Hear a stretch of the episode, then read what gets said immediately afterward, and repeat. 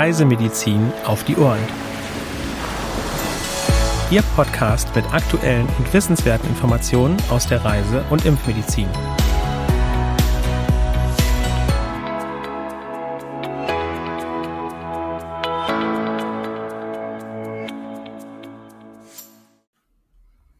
Herzlich willkommen zum wöchentlichen Podcast Reisemedizin auf die Ohren.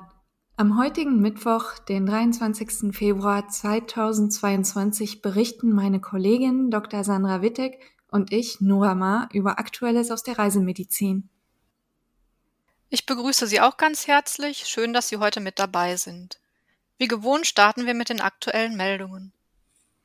Leptospirose auf Fidschi. Infolge größerer Überschwemmungen wurden seit Beginn des Jahres bereits ca. 180 Infektionen und 19 Todesfälle bestätigt. Besonders betroffen sind die Western Division und die Central Division. Leptospiren gelangen über den Urin infizierter Säugetiere, insbesondere Ratten und Hunde, in die Umwelt. Die Übertragung auf den Menschen erfolgt durch den direkten oder indirekten Kontakt mit dem Urin über kleine Hautverletzungen oder Schleimhäute. In einem feuchten Milieu wie Wasser oder Schlamm können die Leptospiren lange in der Umwelt überleben. Entsprechende Kontakte sind zu vermeiden. Weiter geht es mit Poliomyelitis in Mosambik. Im Februar wurden zwei Infektionen mit Impfstoff abgeleitetem Poliovirus Typ 2, kurz CVDPV2, bestätigt. Die Fälle wurden in den Provinzen Nampula und Cabo Delgado nachgewiesen und stammen noch aus dem Vorjahr. Durch das Auftreten des CVDPV2 gehört das Land formal zu den Ländern mit potenziellem Risiko der internationalen Verbreitung des Erregers. Die offizielle Bestätigung der WHO steht noch aus. Alle Personen, Einheimische sowie Touristen, die sich länger als vier Wochen im Land aufgehalten haben, sollten bei der Ausreise eine Impfung gegen Polio vorweisen können. Die Impfung muss zwischen vier Wochen und einem Jahr vor der Abreise erfolgen und in einem international gültigen Impfausweis dokumentiert sein. Beachten Sie den Impfschutz. In Paraguay habe die Behörden Presseberichten zufolge die Impfvorschriften verschärft. Einheimische und Touristen müssen bei der Einreise aus sowie bei der Ausreise nach Bolivien, Brasilien, Peru und Venezuela gegen Gelbfieber geimpft sein. Ausgenommen sind Kinder unter einem Jahr und Erwachsene ab einem Alter von 60 Jahren. Personen, die aus medizinischen Gründen nicht geimpft werden können, müssen ein sogenanntes Exemption Certificate vorlegen und werden außerdem zehn Tage medizinisch überwacht.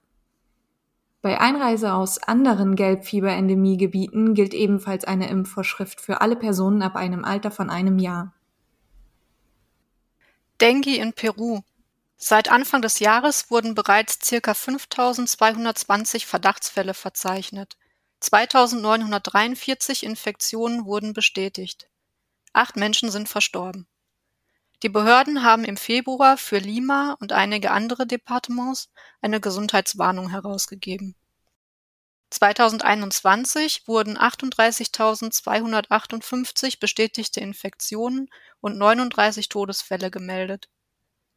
2020 wurden circa 56.400 Verdachtsfälle registriert, 88 Menschen sind verstorben. Es sind die höchsten Fallzahlen seit 2017. Beachten Sie den Schutz vor den tagaktiven Überträgermücken. Typhus in Südafrika. Im Februar wird landesweit ein Anstieg der Infektionszahlen gemeldet. Insgesamt wurden bereits mehr als 160 Fälle registriert. Besonders betroffen ist die Provinz Western Cape. In den vergangenen Jahren wurden im Durchschnitt weniger als 150 Fälle gemeldet. Auf sorgfältige Nahrungs- und Trinkwasserhygiene sollte geachtet werden und eine Impfung ist empfohlen. Das CRM hat kürzlich eine Pressemeldung veröffentlicht. Sandra, worum geht es da? Es geht um Trekking im Himalaya. Die Monate März und April zählen zu den beliebtesten Reisemonaten für Trekkingtouren in Nepal, denn dieser Zeitabschnitt liegt nach der Winterkälte und vor dem Monsun. Wer jetzt seinen Aktivurlaub im höchsten Gebirge der Welt vorbereitet, sollte sich auch über endemische Infektionskrankheiten, ihre Symptome sowie Behandlungs- und Prophylaxemöglichkeiten informieren. Wichtig ist dabei, die aktuelle Verbreitung der jeweiligen Erreger zu berücksichtigen. Denn die Endemiegebiete verschieben sich über die Jahre, derzeit vor allem in Richtung höherer Lagen. Die komplette Pressemeldung sowie weitere Pressemeldungen des CRM finden Sie unter www.crm.de/presse. Nora gibt uns nun noch ein paar Tipps zum Reisen mit Babys bzw. kleinen Kindern. Ein Baby stellt das Leben auf den Kopf. Aber schon mit einem Säugling ist viel mehr möglich, als junge Eltern glauben. Urlaub zum Beispiel. Selbst sehr kleine Kinder können ohne weiteres verreisen, wenn bestimmte Regeln beachtet werden. Bis zum Alter von zwei Jahren fliegt ein Kind in der Regel kostenlos mit, hat aber keinen Anspruch auf einen Sitzplatz. Das CRM empfiehlt aus Sicherheitsgründen, einen extra Sitzplatz zu buchen und den Autokindersitz mitzunehmen. Bei Start und Landung sollte man die Kinder wegen des Druckausgleichs trinken lassen. Egal ob mit Flugzeug, Auto, Bus oder Bahn. Die Anreise darf nicht zu lange sein. Von Kurzreisen in ferne Länder raten die Experten ab. Sehr wichtig ist auch ein umfassender Sonnenschutz. Säuglinge gehören überhaupt nicht in die Sonne, Kleinkinder nur für kurze Zeit, so Professor Jelinek, wissenschaftlicher Leiter des CRM. Neben einer Sonnenlotion, die einen möglichst hohen Lichtschutzfaktor haben sollte, bieten Kleidung und eine Mütze den besten Schutz.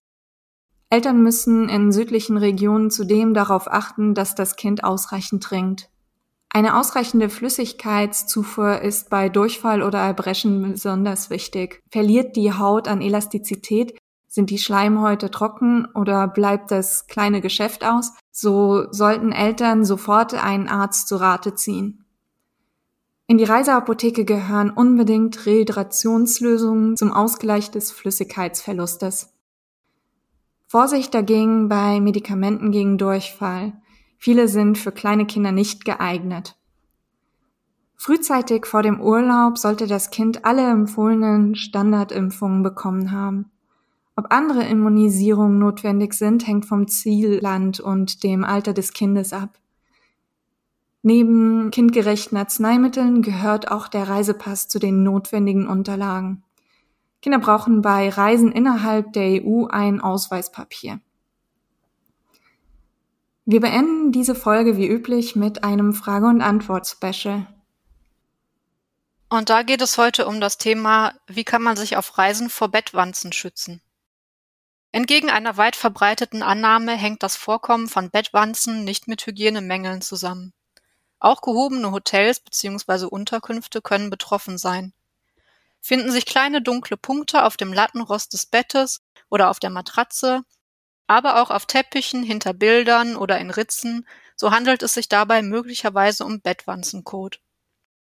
In dem Fall kann versucht werden, das Zimmer zu wechseln. Oftmals gibt es jedoch keine augenfälligen Hinweise auf einen Bettwanzenbefall. Als Schutzmaßnahme kann das Bett mit einem Insektizid eingesprüht beziehungsweise ein damit imprägniertes Laken aufgezogen werden.